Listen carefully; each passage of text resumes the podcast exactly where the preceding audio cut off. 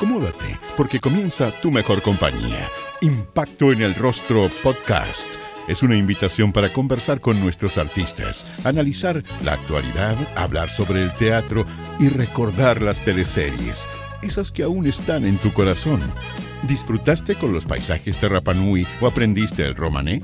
¿Te reíste con la martuca o lloraste con la muerte del peyuco? Si es así, entonces estás en el lugar indicado te invitamos a acompañar a Jorge Peña y sus invitados en Impacto en el Rostro, tu mejor compañía. Este episodio es presentado por Rivi, la primera plataforma de streaming donde puedes disfrutar de las mejores películas, series, teleseries y documentales latinos gratis y sin necesidad de registrarse. Entren a rivi.com, r i i vi.com y atrévanse a descubrir Latinoamérica. Nicolás Brown se toma este episodio de Impacto en el Rostro. El actor ha sido parte de producciones como Cuarenta y Tantos y Verdades Ocultas, pero antes de hablar de su paso por las teleseries, queremos saberlo todo sobre María Ignacia, la mamá de la Pascu, el personaje viral que nos ha sacado más de una carcajada en redes sociales. Mira, la verdad, porque que fue como locura de pandemia. Eh, ya cuando estábamos todos rayándola, aquí ya en la casa como ya saltando de una pieza a otra. Eh, estaba en, en, AliExpress y de repente vi una peluca que me pareció demasiado divertida. Dije, esta hueá está muy divertida. Y entre huevas que uno compra en AliExpress de repente, da, bueno, claro, dentro de la pandemia me dio por comprar huevas por AliExpress porque era el único lugar como que y pedí esta, mm, esta peluca sin pensar en nada, sin pensar en personaje, nada, sino que la compré porque la encontré divertida. Y bueno, llegó la peluca, me la puse y de repente jugando empezó a aparecer este personaje, obviamente basado como en cosas que uno había visto, eh, como en personajes como reconocibles, ¿cachai? Y así se fue dando, de a poco se fue gestando, lo empecé a subir, le empezó a funcionar, eh, lo empecé a subir como historia primero, esporádicamente, de repente eran cosas sin sentido, eh, improvisando, hablando a la cámara y, y, era eso nada más, hasta que de repente empezó a enganchar, a enganchar, mi amigo me empezaron a decir como, weón, esto está muy divertido, eh, eh síguelo haciendo, ¿cómo se te ocurre esta huevada, cachai? Como pelando el cable, en realidad estaba pelando el cable en, en, la pandemia. Entonces empezó a fluir y sin, sin haber esperado nada funcionó. Y, y, ya el material después se fue dando solo, o sea, ya iban apareciendo cosas eh, reconocibles, digamos, en lo que iba sucediendo. Y, y ahí empezó a funcionar, empezó a aparecer la Pascu, distintos personajes.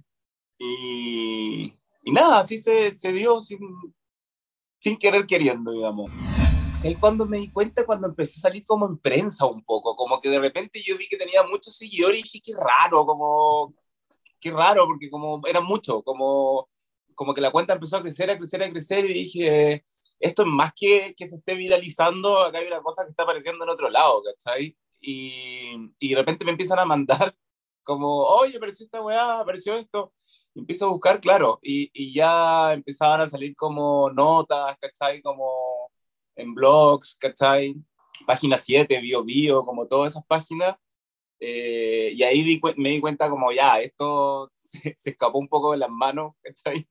Y, y empezó a, agarrar vuelo, Y después ya cuando aparecieron los Reels, que no sé si cuando partí estaban los Reels, pero, pero cuando apareció, lo empecé a hacer Reels, que la gente me decía como, no lo dejé en historia, sino que dale más por el Reels, porque la gente lo quería compartir con sus amigos, no sé qué. Y cuando apareció el Reels, ya ahí se, se disparó. Divertido, porque son cosas que se generan a través como en momentos como de... Bueno, claro, la pandemia, esta cosa del encierro te da como momentos mucho más creativos eh, y, y, se empezó a, a, generar y claro, fue como que no sé, como que cuando me preguntan como hoy la pandemia terrible, como que con esto para mí no fue terrible, ¿cachai? Fue como, oh, bacán, como que saqué algo limpio, sobre todo que sucedió algo muy curioso porque eh, para la pandemia, obviamente todos los actores, la mayoría estábamos sin pega, o sea, siempre estábamos sin pega, pero ahora ya era como una generalidad, ¿cachai? Y, se empezó a generar esto sin quererlo. Eh, obviamente Instagram también, eh, uno trabaja con marca, eh, empecé a entrar con el mundo de los influencers. entonces encontré un nicho ahí como de, sin quererlo, sin tener pega, de repente me encuentro con esto y se fue dando y, ha sido como, no puedo estar más agradecido de, del, del, regalo de, de, la vida o del universo que, que apareció este personaje y, y, fue bacán. Se puede decir que María Ignacia me, me salvó la pandemia me pareció muy entretenido. Obviamente, toda la gente me decía, pero María Ignacia no votaría por Boric, que está ahí como eh, los cuicos no votan por, por, por Boric. Eh, y eso me parecía entretenido, como darle como, como, ¿por qué no? ¿cachai? La vuelta. es muy divertido también, como es un personaje de, de, redes sociales y uno está muy conectado con tus seguidores, ellos también opinan y ellos también es como, no, no, María Ignacia no vota por Boric. Como que ellos te arman el personaje también, se meten en la creación de tu personaje y, ahí se genera algo muy divertido porque es como, el personaje es mío, ¿cachai? Yo, yo sé para dónde lo llevo, pero no, entonces, no, ahora ya no me gusta María Ignacia, yo pensé que yo dar por caso, tú, ¿cachai? Como... Y me parecía muy entretenido esto también que se da, como pasamos a estos temas políticos, digamos, me parece muy entretenido como esto, como, ay, soy cuico, voto por Cas, ¿cachai? Como la gente como y, y, si no, soy de izquierda, ¿cachai? Si soy súper artista, soy de izquierda, y si soy ultra cuico, voy, a, voy por cast. Entonces me parecía muy entretenido que no, pues, o sea, no es así, ¿cachai? Eh, María Ignacia sí vota por Boric, ¿cachai? No es facha. Entonces eso, eso le da una vuelta muy, muy entretenida también. Oye, ¿y qué rollo tiene con el chucha de su madre, de tu padre? el abandono sí, el abandono. Me parecía entretenido que fuera separada, ¿cachai? Y que obviamente viviera aún del marido, que, em, pero que a la vez fuera empoderada y que exigiera sus derechos. Y también me parecía que era entretenido como con, con, con, todo lo que estamos viviendo últimamente, como el feminismo, ¿cachai? Como, como tomarlo un poco ese lado de que en el fondo ella sola también se les fue y se quedó con la Pascu y, y el chuche su madre ya no existe casi. ¿Y tus primos favoritos? ¿Cuál es tu primo favorito? Robertson, de todas maneras. Robertson es el más bacán, sí. Sí, es el que más me gusta. Y, el, el... y la Paola Andrea, que es la que llama a la Leslie, la que le pregunta todo a la Leslie, la Leslie le contesta. El último fue acuático. Como, no sé, uno cuando empieza a hacer esto tampoco es que se maneje mucho como en uno nunca hace las cosas para ser viral tampoco, uno las va tirando y, y chao, eh, esto como para mí lo tomo como un juego y así se ha dado y así se ha retribuido también, como desde el relajo, sin mucha ambición, ¿cachai? Eh, y claro, el último que fue como que en realidad me estaban dando el material en bandeja, ¿cachai? Era como, toma, ahí está. Eh, es uno de mis favoritos de todas maneras, sí.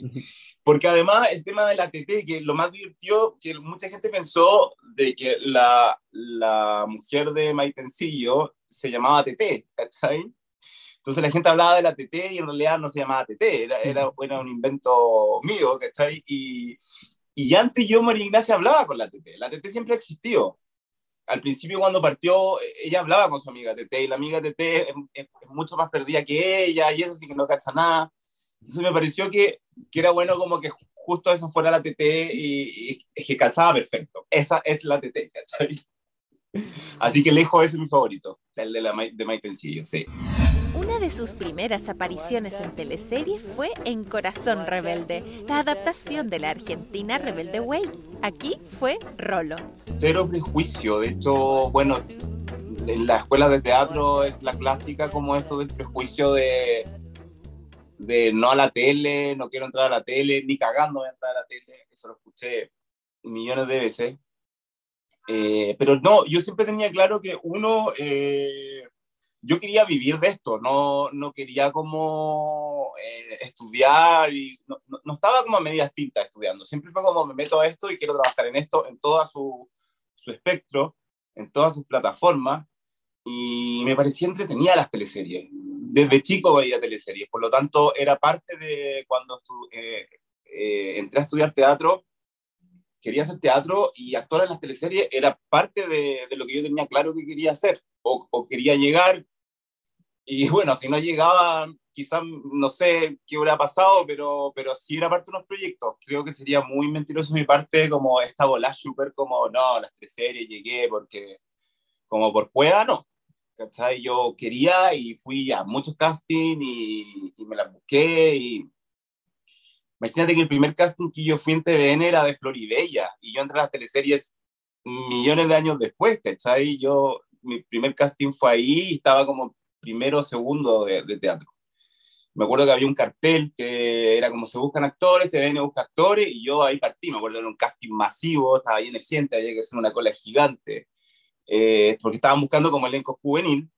Eh, y bueno, éramos muchos, yo creo que lo hice pésimo. Eh, de hecho, lo hice pésimo. y claro, muy nervioso, como que el tema casting antes era como, oh, sufrir. Y bueno, como quería hacer, quería, me gustaba mucho la serie y, y, las teleseries y, bueno, y el cine también, pero me gustaba mucho el tema de las cámaras. De hecho, yo soy un actor mucho más que tiene que ver con las cámaras a como mi trayectoria teatral, en eso soy súper sincero, ¿cachai? Como es un lugar que yo disfruto mucho más, que me siento mucho más cómodo. Entré a Corazón Rebelde, que fue un personaje, una participación eh, súper acotada, digamos, fue porque yo an antes hice muchas series, yo partí haciendo series de televisión, como en el tiempo de del Bicentenario se hicieron muchas series para el Bicentenario, que era como Héroes de Canal 13, TVN hizo otro que se llamaba Paz, y ahí como que una productora, eh, que era, la, era Bowen, eh, como que era como, oye, este cabro, este cabro, este cabro, llamémoslo, que lo, que lo haga este cabro porque era un personaje que no iban a hacer casting porque no era necesario y, y tenían que entrar rápido. Como en las teleseries de repente aparecen personajes y hay que grabar ya para la próxima semana hay que tener el personaje, me metieron y funcionó también. El Rolo fue un personaje súper divertido, me acuerdo que era, era como huérfano y tenía como el hermano y él venía como a rescatar al hermano porque vivía como con otros personajes. Y bueno, esa pasada fue súper corta, fue mi primera como cachando el tema como de las cámaras. O sea, fue raro porque venía de series, de grabar a una cámara y grabar, eh, se grababan, me acuerdo en la serie uno graba, no sé, cinco escenas diarias, ¿cachai? Con cuevas, siete, ya, lo más. Las teleseries 15. Y claro, en la serie está ya una cámara, o sea, dos, pero generalmente una, y estas tres cámaras, no entendía nada era como, estáis tapando la cámara, es como, chucha, pero ¿dónde está la cámara? Si yo la veo ahí, y era como, no, weón, hay dos más, ¿cachai? Pero me sirvió. Mira, afortunadamente siempre los trabajos se me han dado como de menos a más, como para llegar al más, como ya súper cachándolas todas. Entonces, en esta no, cachaba absolutamente nada. Nicolás salta a los protagónicos gracias a su personaje en Cuarenta y Tantos, la nocturna del canal público.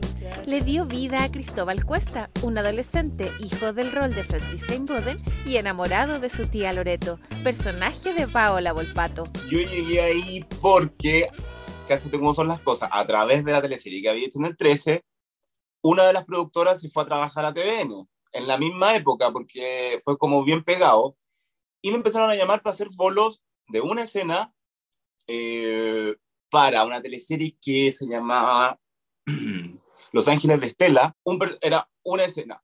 Nada, pues yo sabía que en esta instancia uno tenía que aprovecharla y que esa escena tenía que ser la escena, ¿cachai? Como eh, uno no podía guatear ahí, ¿cachai? Entonces hice esa escena, resultó, me acuerdo que era como, ah, bien, como típica, o sea, que tú sentís que lo, te, la gente dice, ah, hoy el cabrón, ya, ah, ya. Ya. ¿De qué se trataba la escena, Nico? Perdón. Ay, no, mira, no me acuerdo. Lo único que me acuerdo es que estaba.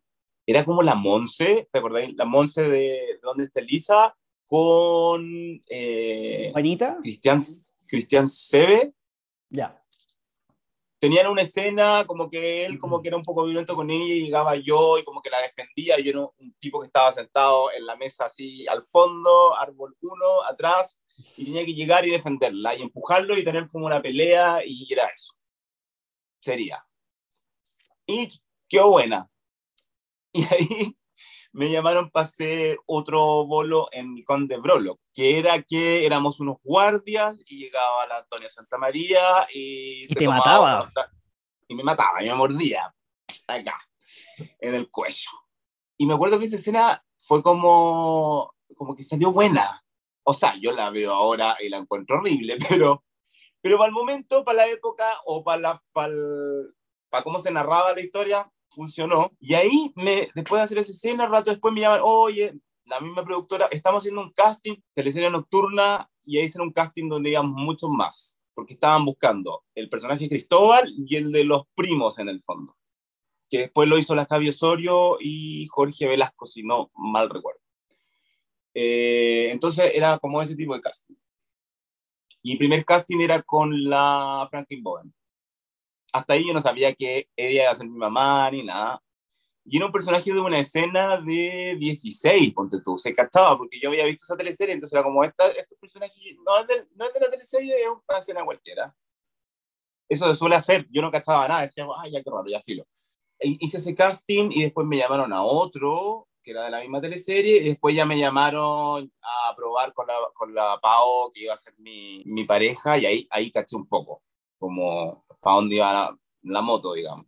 Y ahí era con una escena de la teleserie real. Bueno, me fui a hacer ese casting, ya era como el tercer casting, y me llamaron y me dijeron como, oye, quedaste.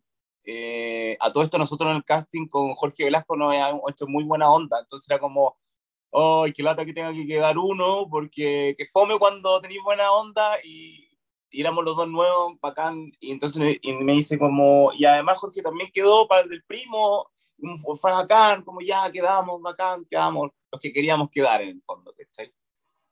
Y, y ahí partí, bueno, y ahí, claro, voy a hablar con Italo Galiani, que era el director, y me entrega el personaje, me explica un poco, y, y yo para mí era todo nuevo, porque, es, claro, estaba entrando una teleserie con personaje ya listo, ¿cachai? Y me dicen, bueno, tu tío es Pancho Melo, tu mamá es Franklin Boden y tu pareja va a ser Paola Volpato. Chucha, dije yo, weón, ¿qué, qué hago acá?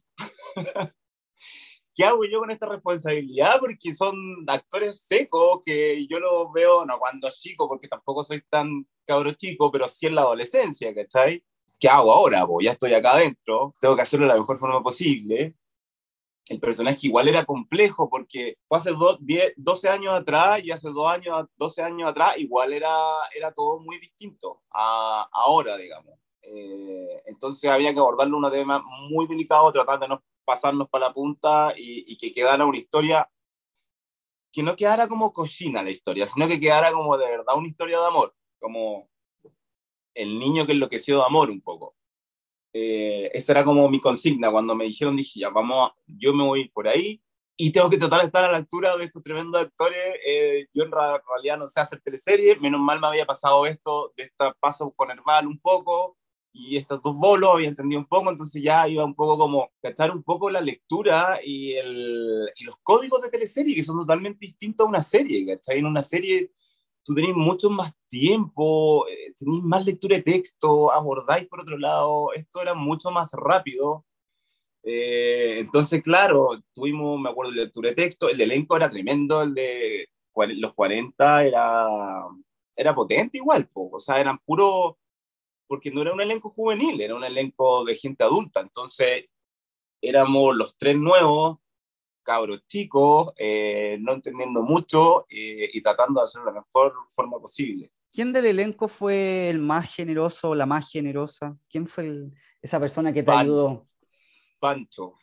Pancho, o sea, haber entrado a esa teleserie, yo creo que Pancho me, me conversó, hablábamos mucho, porque teníamos harta escena igual, o la espera, eh, y me dio muchos códigos de la cámara, la PAO también me, me, ayudó bastante, porque las teleseries tienen una forma, tienen una forma de terminar la escena, de cachar, de que tú decís una cosa, tenés que esperar, las escenas se terminan distinto, eh, el impacto en el rostro, ¿cachai? Como todo eso que uno no, sabe, po.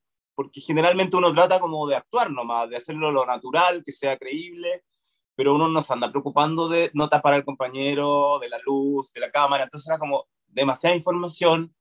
Eh, las teleseries, como te digo, cierran distinto la escena. Eh, uno sabe que esa escena es la que va a cerrar el capítulo, entonces obviamente eh, eh muy tienes que como preocuparte de la escena que viene después también, que no es tuya, pero también es necesario saber qué viene, cómo cerráis la escena, ¿cachai? Cómo, cómo le da el paso al compañero, ¿cachai? Al compañero de la escena y al compañero que viene en la siguiente escena por guion. Eh, y eso es entretenido porque después lo veis y funciona. ¿Cachai? Eh, pero fue entretenido porque era como volver a estudiar un poco. Eh, si bien yo vengo de una universidad que tenía mucho que ver con lo audiovisual, en la UNIAC, eh, te enseñaban mucho audiovisual, porque además tú hacías cosas con la gente audiovisual, con los, con los compañeros de... Entonces, si bien tenía algunos como códigos un poco, esto era como volver a estudiar, pero totalmente. Eh, no quedarte tanto pegado a una escena, porque uno al principio quiere hacer como, no, lo el personaje, ¿cachai? La línea del tiempo, eh, como la teleserie tampoco te da tanto tiempo para, para ahondar, porque todo es muy rápido, eh, tan tridimensionalmente, porque tampoco tenéis todos los capítulos, no es como en el teatro que sabéis que es principio a fin, una película sabéis cómo termina tu personaje, entonces esto era como, ¿para dónde vamos? ¿Cachai? Eh, porque además cuando me ofrecieron este personaje, o me lo entregaron, en realidad eh, la historia de, de la, con la tía de Cristóbal con Loreto era una historia más dentro de la teleserie, porque la teleserie eran cuatro hermanos que tenían sus tremendos conflictos y que además las parejas de estos hermanos también tenían sus conflictos. Entonces eran muchos conflictos dentro de los personajes, ¿cachai? Eh, el mío era, era como al principio era como, sí, esto, esto, chao, anda a estudiar, bienvenido, y sería nunca, nunca se sabía de que esa historia iba a tomar tanto vuelo, porque finalmente esa historia fue una de las más protagonistas de, de la teleserie y es como lo que más se recuerda dentro de.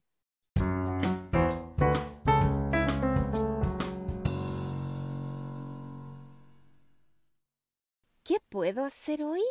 Con Rivi ya tengo la respuesta. Disfrutar de las mejores películas, series, teleseries y documentales de chilenos y latinos, completamente gratis. Solo debes descargar la app en tu celular o Smart TV y listo, que comience la diversión.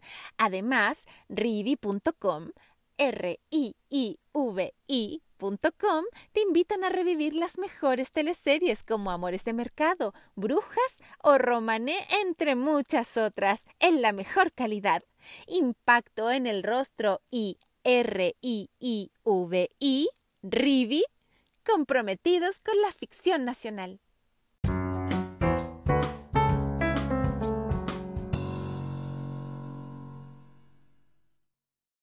Eh, y ahí fue heavy porque, claro, yo al principio grababa, no sé, tres, cuatro escenas diarias, ¿cachai? Como que iba agarrando el ritmo, el ritmo, y en un minuto estaba grabando 14 escenas, 15 escenas y, cambiándome a, la otra unidad, eh, como todo súper rápido, porque la historia había agarrado vuelo, entonces había que ir a grabar, me acuerdo que al cajón del Maipo, porque estos hueones se iban al cajón del Maipo, y, había que explotarse, ¿cachai? Y, y tener eh, eh, escenas de sexo, eh, con Pavo el Pato, era todo muy freak, ¿cachai? Era como, weón, ¿qué onda esta weá? ¿cachai? Eh, escenas de peleas con Pancho Melo, eh, era, fue muy entretenido, porque yo creo que ese, ese personaje lo recuerdo con mucho cariño, porque además el personaje era entretenido.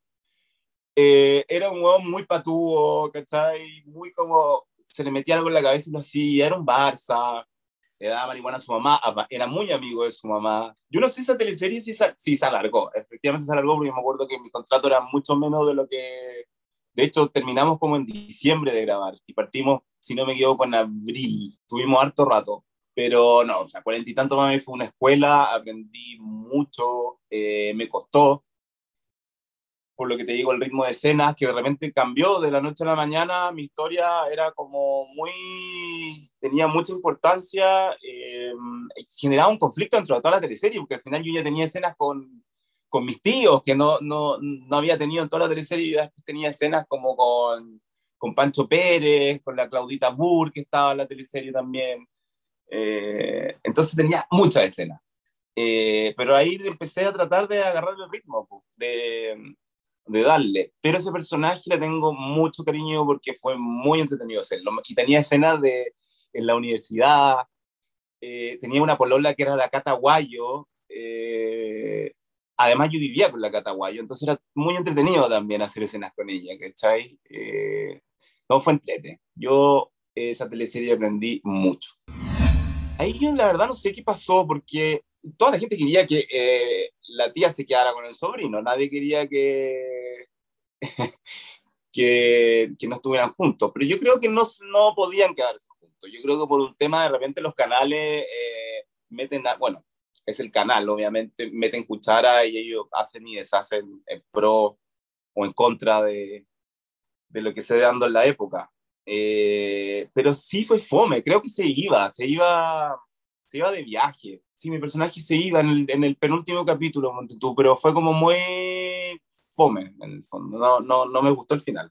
¿Te hubiese gustado entonces un final ahí con la tía, quizá? Sí, más romántico, porque, porque como te decía, eh, como te decía, como te decía, el, la historia, cuando tú la, la ves después, eh, igual era una historia linda, no era una historia como que la gente no quisiera o dijera como, ay, quiero, qué onda, qué atroz la gente en la calle me decía, como, como por favor, quédate con ella, arránquense, como váyanse. Y, la canción, el tema de ustedes, eh, muy bueno esa canción. Ah, Lady in Red, sí, sí, también, la, como claro, la, la, banda sonora de la tercera era buena, la de mi personaje también era buena, o sea, yo me acuerdo de haber estado como en bares o en, en, lugares bailables y al final de la cuestión ponían esa canción, ¿cachai? Era como que a, la gente le gustaba esa escena romanticona con esa canción de fondo, era como total. Así que sí, estuvo bueno. El final, claro. yo creo que el tema del alargue también, yo creo que cuando las teleseries se alargan empiezan a perder toda la carne. Entonces, yo no sé Mira, acá es lo que estaba pensando. Estaba pensando si las teleseries que he hecho, alguna ha tenido un buen final. Se subió al barco de los Grau y navegó en los fiordos del extremo sur de Chile. En Témpano fue Antonio Truman, una historia escrita por Pablo Illanes. La verdad, sinceramente, porque no estoy acá de mentir, fue lo mejor de la teleserie de todas maneras. Los viajes. Eh, sí, porque yo no conocía Puerto Natales, nos fuimos en el Scorpio, me acuerdo, eh, a ver los hielos, fue muy lindo. Eh, sin embargo, fue lindo, pero tú caché que cuando uno va a grabar fuera, aprovecha toda la luz del día y todo lo que haya que grabar. Y me acuerdo que se, anochecía, ponte tú a las 10 de la noche, 11 de la noche, entonces estábamos como de las 7 hasta las 11 de la noche grabando eh, con mucho frío. Me acuerdo que grabamos una escena eh, en los mismos hielos, ¿cachai? Como nos llevaron en un barco rompehielo, como una cosa chica que, que ahí nos dejaban y grabábamos entre medio de los hielos. Eh, como con camisa, ¿cachai? Y como una primera capa, pero que ya estaba toda mojada, no servía de nada. Entonces era como, estuvo súper salvaje la, la, la, ida para allá, pero estuvo entretenido estuvo bueno porque éramos, un elenco joven, pues éramos una teleserie como que tiraba para juvenil, ¿cachai? Con tintes oscuros, pero era, era, tenía una onda muy juvenil. Cuando yo pregunté como cuál es mi personaje, que me, cuando me lo entregaron, yo tampoco veía que había mucha claridad respecto a las personas que me estaban entregando el personaje, ¿cachai? Eh, yo creo que había como, había como algo bien inconcluso, había poca claridad respecto a, al, al, a lo que querían. Eh, recuerdo que en esa teleserie también hubo como cambios de director, si mal no recuerdo, pero hubo como ahí como un enroque de directores, como que uno se fue, después volvió. Eh, mi personaje, la verdad, yo no tenía idea para dónde iba ni de dónde venía, ¿cachai? Porque además yo venía, yo terminé de grabar cuarenta y tanto, ponte tú, un viernes, y ese viernes yo estaba leyendo texto de Témpano y estábamos grabando, ponte tú, a finales de diciembre, si mal no recuerdo, estábamos grabando Témpano. Fue como, fa, fa, ¿cachai? Entonces venía como de esta inexpertise, porque no por haber hecho una teleserie, aquí yo venía, aquí te traigo Peter, no, o sea, venía como, chucha, tengo que pasar a esto, que es otro código, porque estábamos pasando de una comedia nocturna a un thriller a las 8, era una hueá muy rara, estábamos como al revés, ¿sabes? Como acá no se podía decir ciertas cosas, eh, tenía mucho, era otro código totalmente. Éramos más jóvenes, cuando un elenco son más jóvenes es mucho más desordenado también. eh, cuando te juntáis con actores, o sea, ya, ya no, pues estamos más viejos, pero en ese tiempo éramos todos súper pendejos y, entonces, y teníamos mucha escena grupal y no sé si te han contado, pero las escenas grupales son las más laterales de hacer porque es donde más se huevea, donde más hay que hacer como eh, tomas de distintos personajes, entonces cuando te tocan esas grupales es como, oh, vaya a estar todo el día acá en una escena grupal para decir nada, ¿cachai? Generalmente uno no habla. Entonces, eh, esa teleserie tenía mucha escena grupal, mucha. Entonces se tornaba tedioso porque además leíamos el guion y no sabíamos para dónde íbamos.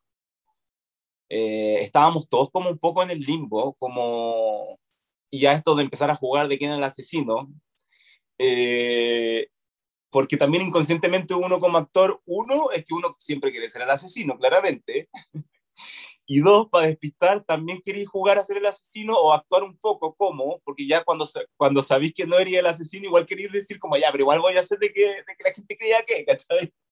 Y eso lo hacen todos, ¿no? nadie me puede decir como no, pero las de asesinos, todos queremos serlo y si no, hacemos como, ¿cachai?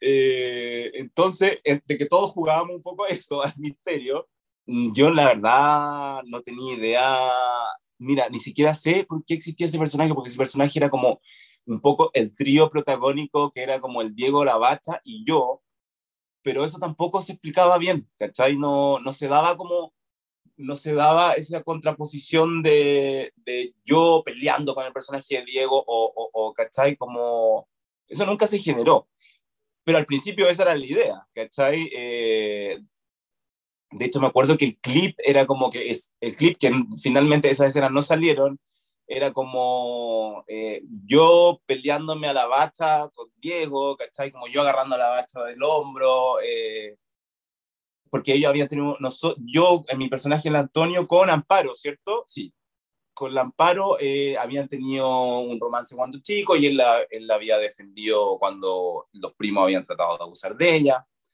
Eh, entonces se trató de generar una cosa que finalmente no, al principio la hicimos. Eh, mi personaje entre medio era como histérico, ¿cachai? Pero, pero tampoco sabía por qué lo estaba haciendo así, ¿cachai? Era como, yo creo que ahí no, no se lograba cerrar bien realmente. Yo creo que si ese guion me lo hubieran dado ahora, ya que tenía un poco más de carrete, le hubiera dado más otra vuelta, quizás. Yo creo que entre que los guionistas, mira, yo no sé si Pablo en ese tiempo estaba como haciendo otra cosa paralela, que puede ser que haya estado como eh, escribiendo prófugo, dos, puede ser, porque me calza un poco la fecha. Eh, y claro, entre hacer una serie exitosa, segunda temporada, esto estoy como súper en, en, en, mi, en mi fantasía un poco pensando entre hacer una serie para HBO de narco y hacer una cuestión de asesino eh, juvenil, eh, yo creo que ah, le estaban dando más peso al, más energía para el otro lado, creo yo. Además era súper raro porque era la 8, lo que hicieron hacer juvenil, y yo tengo la sensación de que lo que hicieron hacer juvenil es porque las teleseries de Jingo, cáchate lo que me estoy acordando, las teleseries de Jingo estaban rompiéndola y estaban quitándole rating a TVN todo esto dentro de mi dramaturgia que yo tengo pero, y, de mis teorías, pero yo creo que quisieron hacer un poco el contrapeso a eso. Por eso llamamos, llamaron a puros actores más jóvenes. ¿Cachai? Estaba la Luciana Echeverría, me acuerdo de Ignacia Baeza, el Emilio Edward. Pero la verdad es que esa teleserie nunca se, se cerró bien. De hecho, yo terminé en silla de rueda. y, y fue muy raro, la verdad. Muy raro, la verdad. No, fue muy divertido. Ahora, claro, tú me decís que la bacha dijo lo mismo, me, hace sentido, y porque también era algo que se conversaba un poco. Eh, como qué rara la teleserie, eh, de repente habían escenas como repetidas también, como que cuando pasan mucho las teleseries que empezaban a las escenas como, esta escena ya la hice, ¿cachai? no es la misma, pero ya la hice, ¿cachai? es lo mismo todo el rato, entonces sentí que había había deficiencia un poco entre, entre la historia, el guion, cómo uno lo armaba también. Claro, cuando no tenía un guion muy bien armado es difícil como, como enganchar. Así que yo te diría que esa teleserie, rescato el viaje, pero tampoco es una teleserie que yo lo pasé bien. No tengo recuerdo de haberlo pasado bien en esa teleserie. Gonzalo Rodríguez fue su personaje en Reserva de Familia, un rol que buscó venganza y que terminó muerto dentro de un barril con vino. Esa teleserie fue entretenida. No, la verdad que ese personaje para mí uno ha sido de los más entretenidos de hacer y eso que en ese personaje yo entré cuando ya había partido la De hecho, yo no estaba, eh, no, no, tenía en mi mente entrar a esa teleserie ni hacer ese personaje. Y cuando me llamaron y me contaron cómo era, aquí sí había un guion claro y, una entrega de personajes súper clara. Entonces yo sabía perfectamente qué es lo que querían y para dónde íbamos. Y este personaje era muy complejo porque eh, se llamaba Gonzalo, pero, a la vez se llamaba Manuel, o sea, su verdadero nombre era Manuel. Y que venía a vengar a su enamorada muerta, pero que al venirse a vengar se daba cuenta de que además había estado embarazada la mina. Eh, entonces acá era muy rico porque se podía jugar mucho a que llegaba este personaje que era encantador, que una de las características clave de los psicópatas, que son encantadores, entonces ya tocar como la tecla de psicopatía para mí era como entregarme un caramelo, pero así, uff, ¿cachai? Entonces lo disfruté mucho porque había que armarlo como súper delgadamente, ¿cachai? Como que pasara muy piola, eh, pero ahí yo tenía súper claro para dónde iba porque me lo habían explicado muy bien. Y eh, el Pato, que era el director, eh, es excelente director, así que me ayudó mucho. La Ingrid yo la conocía de antes, de la vida en el fondo, eh, así que fue muy rico trabajar con ella, una tremenda compañera. Eh, la Cata Guayo también era mi compañera ahí, eh, entonces era, fue súper como, si bien era complejo el personaje, fue fácil como el proceso de grabación, había un equipo muy buena onda, también era un elenco adulto. Cuando los elencos son adultos son más fáciles de trabajar porque es otra tecla, ¿cachai? Eh, hay otro rigor, hay otro... Eso no quiere decir que cuando hayan jóvenes no haya rigor ni nada, pero es mucho más al pan pan vino vino del fondo, ¿cachai? Eh, son menos tiempos de espera, eh, como que va y a mí me gusta mucho eso. La verdad, a mí cuando hago teleserie me gusta mucho ir a lo que voy. No darme mucha vuelta, ni, ni, ni, ni, Me gusta como el tema, porque me, me gusta estar concentrado y, y metido, y, y, no como, y soy de fácil desconcentramiento, entonces tengo que estar súper eh, zen, ¿cachai? Y, y claro, esa teleserie era volver a trabajar con adultos. Eh, cuando digo adultos, no quiero decir que sean viejos ni nada, sino que quiero decir que llevan más tiempo en, en, el, en el, oficio. Entonces, tú observáis, veís, eh, es todo mucho más rápido y se, se, da mucho más fácil. Así que yo creo que Reserva de Familia, ese personaje también es uno de mis favoritos. Gonzalo Manuel, eh, entretenido. No, eso fue como igual entretenido que después de, porque no es que aparecía apenas me mataban, aparecía como 30 en, capítulos después. En una feria, ¿o no? En una feria con más gente. No, en la viña. En la viña. Sí, que en la viña estaba haciendo un evento y, y aparece, aparezco ahí morado. Oye, esa escena fue de... Es que ese maquillaje estuvimos horas haciéndolo y para que saliera dos segundos, porque salgo del barril, chao. Pero estuvimos mucho rato, maquillaje, eh, yo casi en calzoncillo me acuerdo, y, y pero vena por venita, porque ya había pasado tiempo del cuerpo muerto. Después aparece mi cabeza, por otro lado, no sé, era muy... Era, pero era buena la escena. En la fallida Buscando a María de Chilevisión fue Marcelo Tapia. Además, no sé, yo encuentro que es súper importante, igual es curioso, pero a mí me pasa, no, no creo que todos los actores, pero me parece súper importante saber en qué horario va tu teleserie porque si te fijáis, cada horario tiene como lenguaje distinto y códigos distintos. Creo que hasta de actuación, ¿cachai? Las teleseries que van a las 2 de la tarde son mucho más mexicanizadas, ¿cachai? Son muchos, es, es melodrama generalmente. Eh, bueno, después vamos a pasar a las teleseries de las 2, y, pero, pero un poco para explicarte que es súper importante, creo, para mí al menos, es saber, eh, porque finalmente las teleseries no es solo actuación, está haciendo tele, y la tele es, tiene códigos, tiene horarios, ¿cachai? Eh, por algo los programas, existen los matinales, la, la serie. Entonces, es súper importante para abordar una teleserie y un personaje es saber de todas maneras en qué horario va, aunque suene como, ay, pero ¿cómo? Si tenés que actuar y hacer tu personaje nomás. No, es como, no es así, porque creo que cada horario tiene su forma, ¿cachai?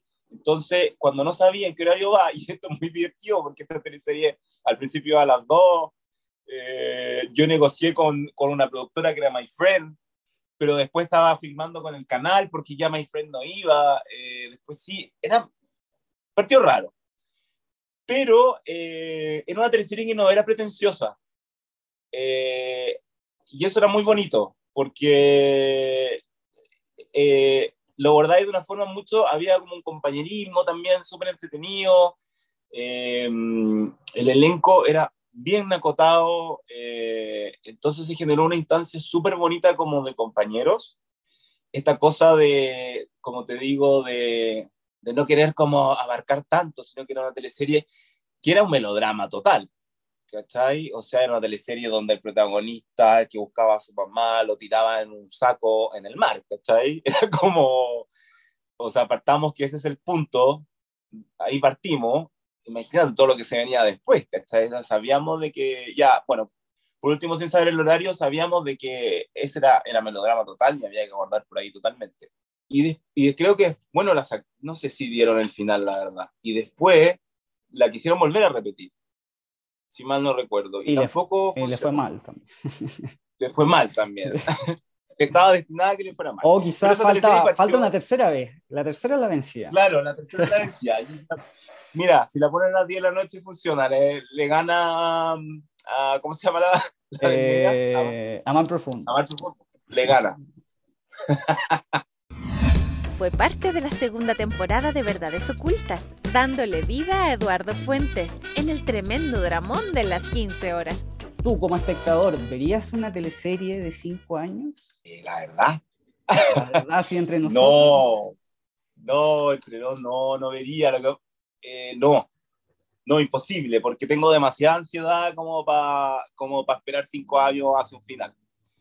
Eh, además que una teleserie que como que ya de verdad falta que lleguen los extraterrestres, yo creo que lo único que falta, eh, claro, ya te empieza a parecer raro, pero me parece súper entretenido el impacto de verdad de oculta, o sea, es algo que no sé si se ha dado, bueno, me imagino que en otros países se ha dado, pero, pero yo creo que primera es que se da acá, como ese, ese boom de que la gente la siga viendo y que además la gente te siga preguntando, como cinco temporadas después te siga preguntando si uno va a volver a la teleserie. Y es como, ¿cómo voy a volver si ya han pasado como 50 años? O sea, no, es imposible que yo vuelva, ¿cachai? Eh, pero, pero yo creo que es bien bonito lo que pasó con eso. Además, encuentro súper entretenido que una producción se mantenga durante cinco años, es un mérito tremendo. Y que los protagonistas también aguanten esa cantidad de tiempo. Si bien, obviamente, hay un juego de las lucas y de amar uno al personaje, pero pero también aguantar el chicle de cinco años eh, es, yo la verdad que admiro a mis compañeros, yo a la Cami la pongo en un altar realmente como ha sobrellevado y llevado su, su personaje. Eh, pero bueno, volviendo a eh, el haber entrado en esa teleserie, de partida era algo inesperado. Yo me había alejado de las teleseries y estaba haciendo otras cosas y de repente me llaman para esta teleserie y como verdad oculta y dije, bueno, esta teleserie es como que el, super teleserie, o sea, ya, ¿qué voy a hacer? Pensé que era un personaje bastante acotado, que era, pensé que era una participación especial en realidad.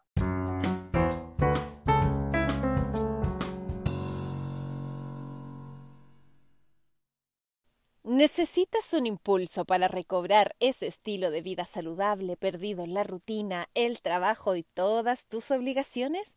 ¿O quieres potenciar aún más tu salud y bienestar?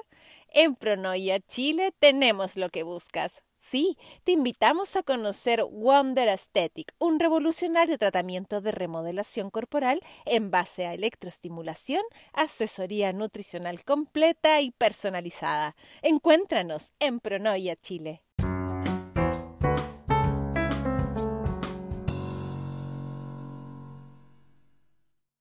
Y cuando me lo entregaron, era muy entretenido el personaje cuando me lo entregaron. Cuando me dijeron de que eh, era el hijo de la maruja y que, y que además iba, iba a tener este enamoramiento con su hermana, ¿cachai? Que, que el, personaje de la Marita en el fondo era mi hermana, eh, me pareció genial.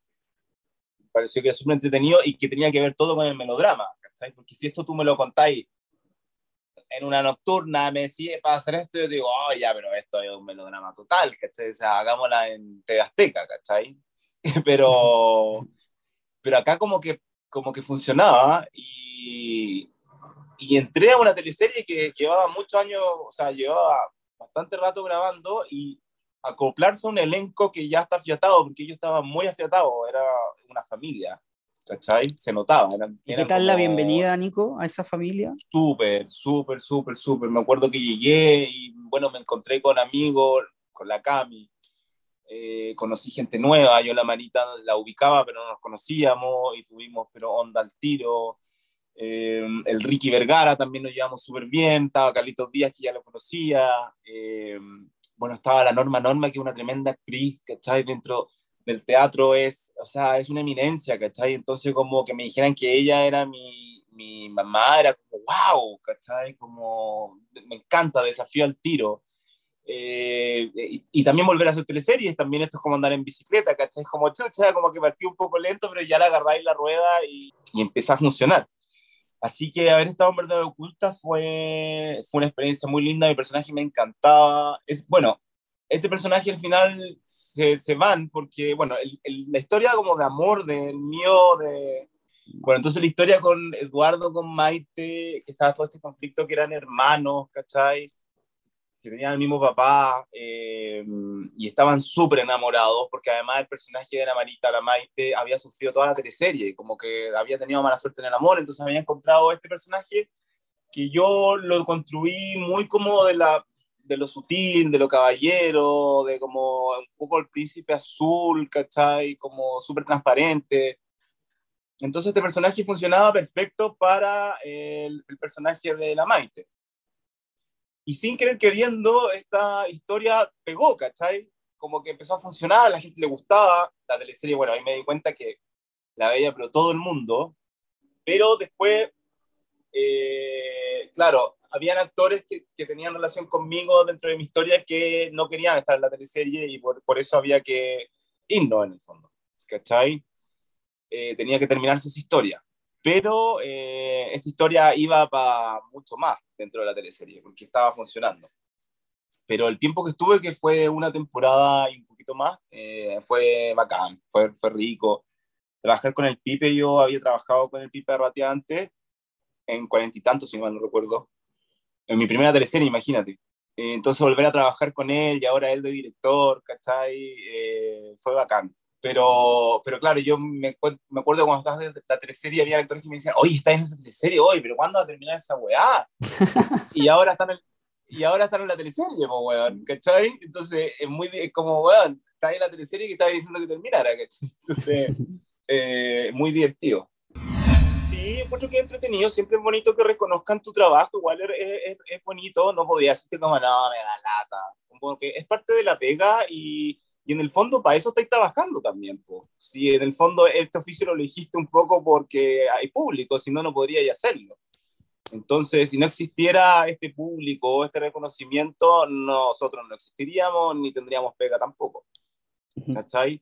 Porque además es rico saber de que tú le agradas a la gente y que eres como en el fondo ya un actor que, que funciona, que a la gente no es como, ah, me carga, sino es como, oh, bacán. Eres compañía en el fondo. Exacto eres compañía y, y, claro, esa teleserie era compañía, compañía, la verdad oculta. Eh, entonces sí, la verdad que yo nunca y me había vivido como el tanto el reconocimiento hacia el trabajo que uno hacía con esa teleserie, que es muy raro porque el impacto es como hasta ahora. Es como, eh, Eduardo, ¿cuándo va a volver a la teleserie? ¿Dónde estás con la Maite? Es como, ya, pero si ya esa historia ya pasó y Eduardo con la Maite no existen. es otra teleserie, ¿sabes? En La Reina de Franklin fue el falso colombiano Joel Valderrama en una historia ambientada en el barrio típico de Santiago. Esa teleserie y ese personaje es lo más entretenido que he hecho en teleserie. O sea, es donde mejor lo he pasado. Eh, yo creo que esa teleserie, esa teleserie debería haber durado cinco años para yo poder hacer ese personaje durante cinco años, porque ese sí que lo haría, pero totalmente feliz. Eh, fue muy entretenido y también un riesgo porque yo, eh, a mí no me habían dado la oportunidad de hacer comedia nunca, en cuanto a mis teleseries.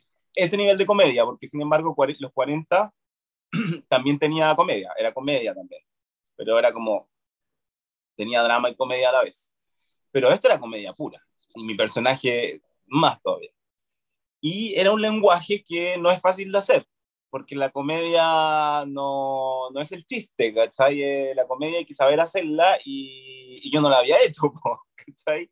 eh, no, no, había entrado por esos campos, siempre era como más del drama, o un poco más del malo, o del niño bueno, pero siempre la tecla drama. Y, y cuando me dieron la oportunidad de hacer este personaje, fue como gracias, porque fue un respiro de lo que venía eh, y aprendí mucho. Yo creo que eh, La Reina de Franklin para mí también fue una escuela porque aprendí a hacer comedia también.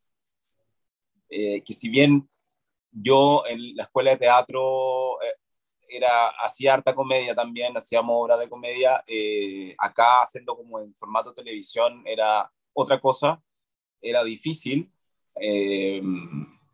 Porque esto es súper cliché, todo el mundo lo dice, pero es mucho más eh, difícil hacer reír que hacer llorar, ¿cachai? Entonces, eh, era entretenido porque este era un personaje que era eh, un tipo, que era un estafador, un pinganilla que venía del norte, pero porque lo estaba buscando la policía y que para esto se hacía pasar por colombiano. Entonces se cambiaba el look y hablaba como colombiano, entre comillas, y eso era muy entretenido porque a mí me daba como toda una amplitud para, para jugar con ese personaje, porque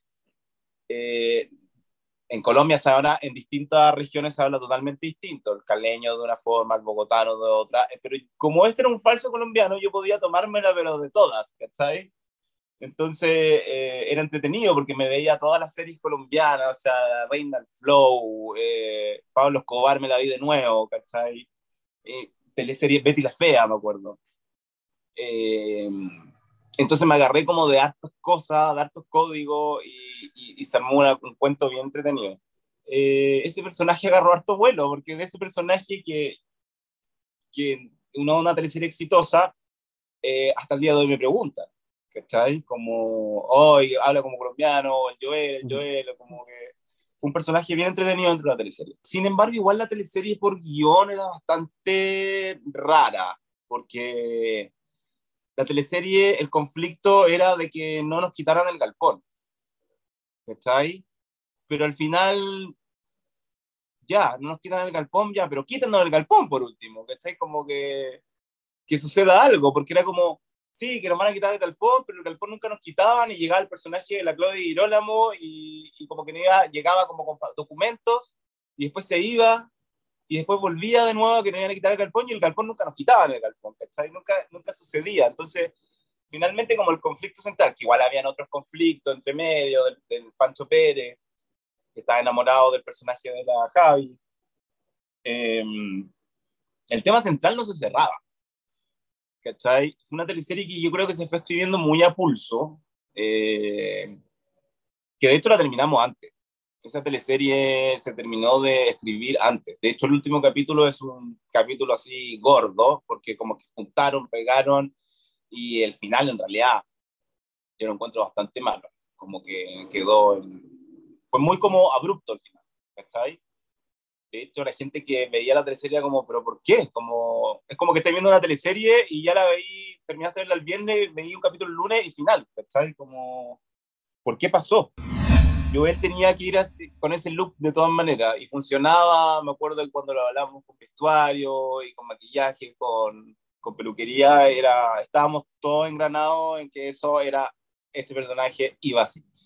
Pero claro, era un tema de bullying, además como uno igual tiene vida, entonces andar con ese pelo eh, para todos lados, eh, me acuerdo me pasó que en Argentina eh, este look lo ocupan básicamente los asaltantes, ¿cachai? Como, sin entrar en el prejuicio, pero yo en Argentina iba con este pelo y la gente cruzaba la calle, ¿cachai? Porque pensaban de que yo, francamente, iba a asaltarlo, ¿cachai? Eh, o me sentaba como en un, en un restaurante, en un café, y la gente como mirando como, weón, ¿cachai? Como, cuidado con este weón.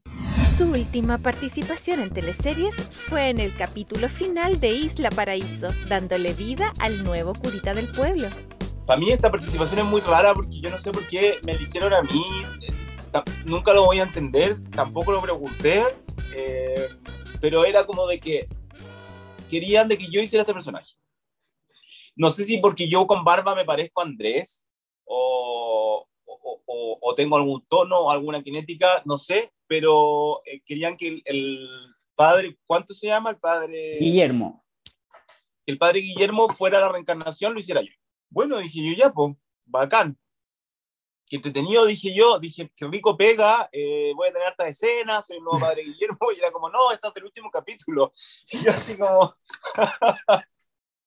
dije, ya, bacán, Luquita, bacán, pega, feliz, voy a entrar a esta serie, bacán. Y claro, era una escena. Eh, y me dijeron, no, Nico, es que una escena, pero es que queremos que lo hagas tú. Y yo como, qué raro. Yo no, ya. Eh, me pareció entretenido también, porque era una teleserie que la veía mucha gente. Eh, yo no la veía, no tenía idea quién era el padre Guillermo, tuve que empezar a ver escena. Y este era claro, que se moría el padre Guillermo y en el fondo como que la teleserie volvía a empezar como la primera escena de que llega el padre Guillermo con todas estas mujeres que llegan a la isla Paraíso. Entonces había como que replicar la escena, pero con este padre Guillermo resucitado, o como esta encarnación, en realidad, esa es la palabra, la reencarnación del padre Guillermo.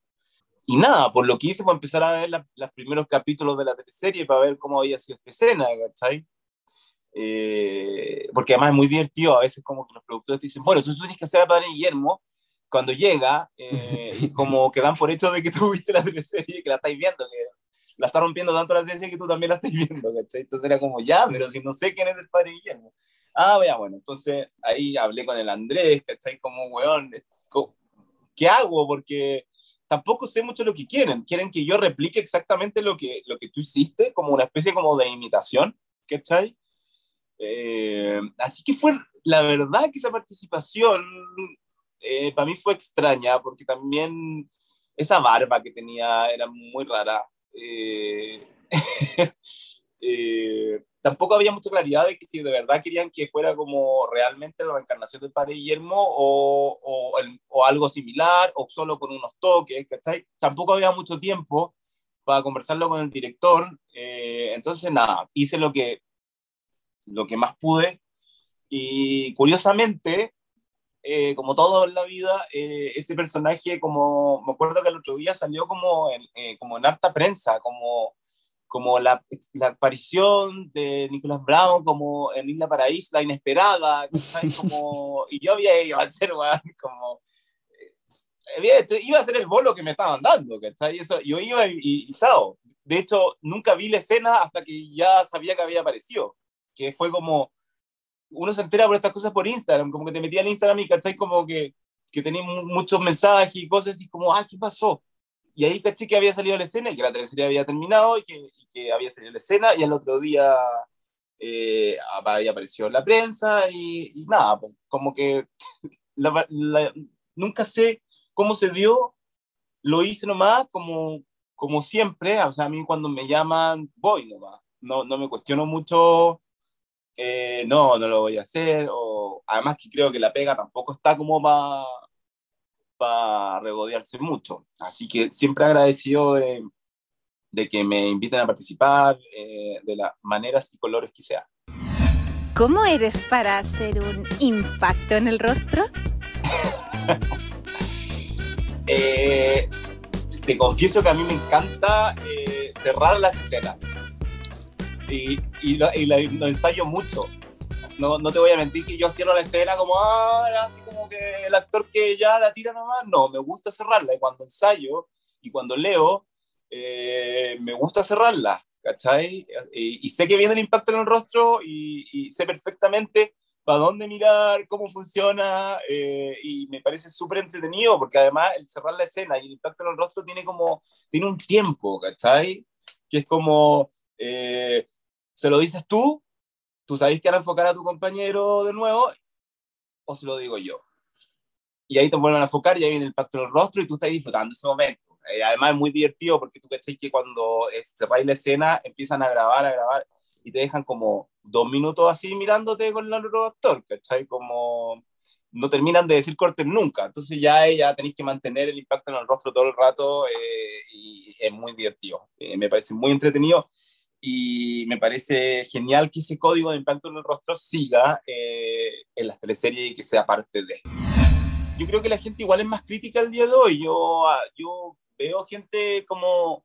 Me acuerdo yo cuando era chico y veía teleseries no recuerdo como haber visto como a, mi abuela diciendo, ¡ay, pero, pero esa escena, qué mala! Sino que siempre era como buena. Al día de hoy la gente es como más crítica, como eh, no, esa escena es pésima. ¿cachai? Igual las de antes había más presupuesto, había más tiempo de preparación, quizás eran mejores, ¿o no? Puede ser. Aunque, mira, no, es que no sé, porque ahora he visto, ya que están repitiendo la teleserie, eh, no, en realidad tenéis razón, porque cuando repitieron Aquelarre, yo lo encontré maravilloso, o sea, dije como, ¡ay, qué ganas que la vida me haya hecho nacer antes y, y, con la suerte que he tenido de haber estado ahí, porque es increíble las escenas, eh, como la calidad de los actores. Eh, como, la musicalización como, era buena. También. La musicalización, la comedia, la comedia que la es muy buena porque es una comedia oscura todo el rato. No es una comedia simplista, ¿cachai? Es una comedia de, de, de dramaturgia teatral, ¿cachai? O sea, es estar viendo una obra de arte, ¿cachai? O sea, que la es wow. Ahora van a repetir, su pupila y imagino que me voy a encontrar con lo mismo. Y ahí decís como, oh, ¿cómo hemos cambiado?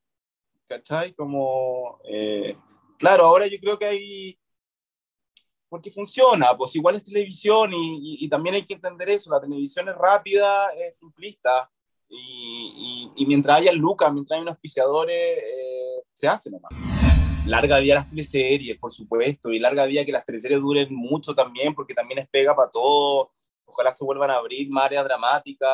Sería increíble que TVN volviera a hacer lo de antes. Yo tuve el placer y el lujo de haber trabajado en TVN eh, y es un lugar que nunca más me encontré, en el sentido de que los estudios eran increíbles, la onda que había, eh, cómo se manufacturaba la teleserie, eh, era, era otra cosa. Yo creo que, claro, después de la crisis que hubo un poco de teleseries, que todavía la estamos viviendo, eh, todo cambió. Yo creo que bajaron los presupuestos efectivamente, pero de todas maneras hay que darle nomás. Yo espero de que se abran áreas dramáticas. Yo no sé qué pasará con la GTV, pero ojalá vuelvan, porque será como, o sea, que el 13 estuviera haciendo teleserie era muy bueno.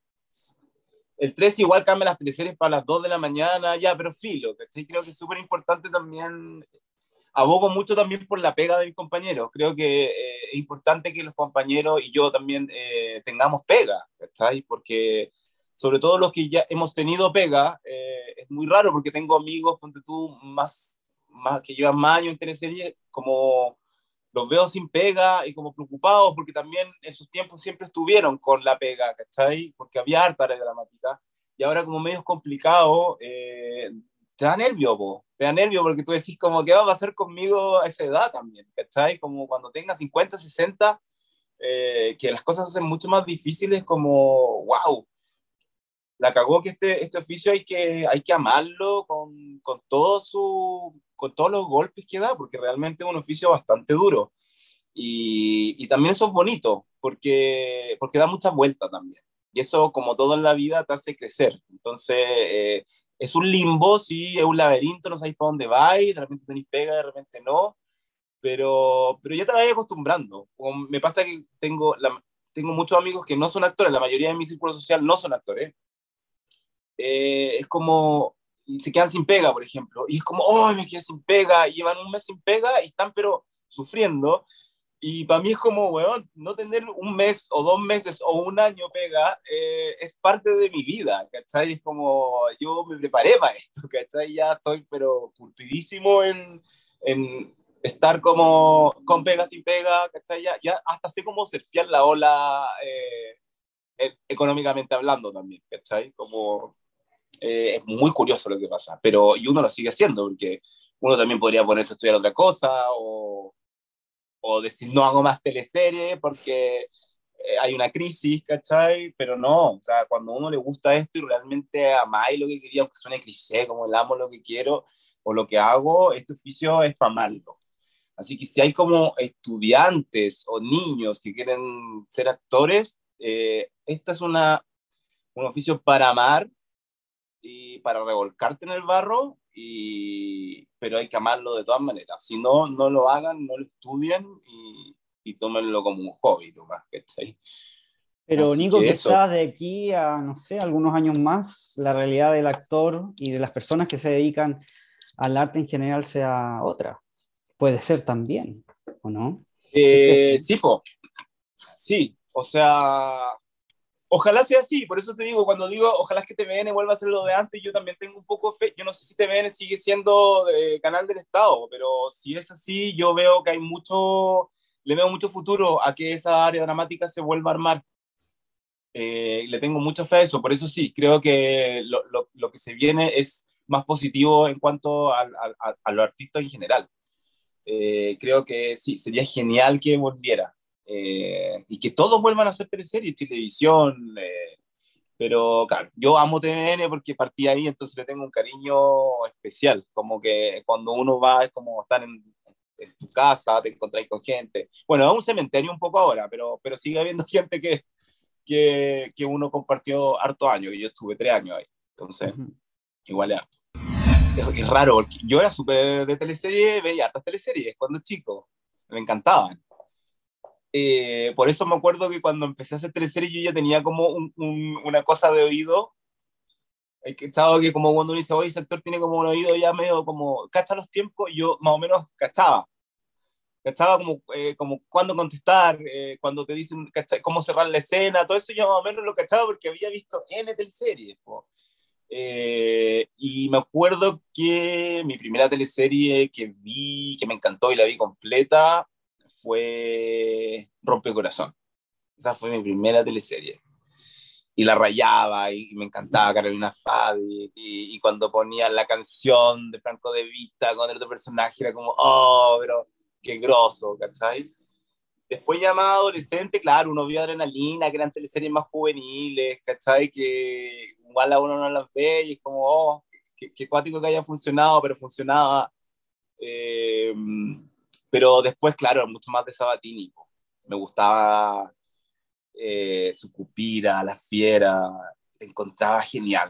Además, ahora caché que están dando la, la fiera, no tenía idea, no sé cuándo partió, pero esa teleserie es, es muy buena. ¿cachai? Como, son, es un lujo de actores, es, es, y se nota, ¿cachai? Tú veis escenas que ya son antiguas, porque igual los tiempos van cambiando, pero tú la veís y es una una escena redonda, ¿cachai? Como muy, los personajes muy bien armados, no maqueteados, todo con mucha verdad.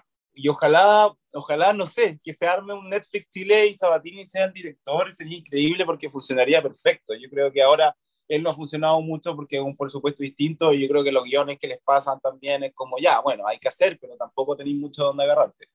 Así que, ojalá, po.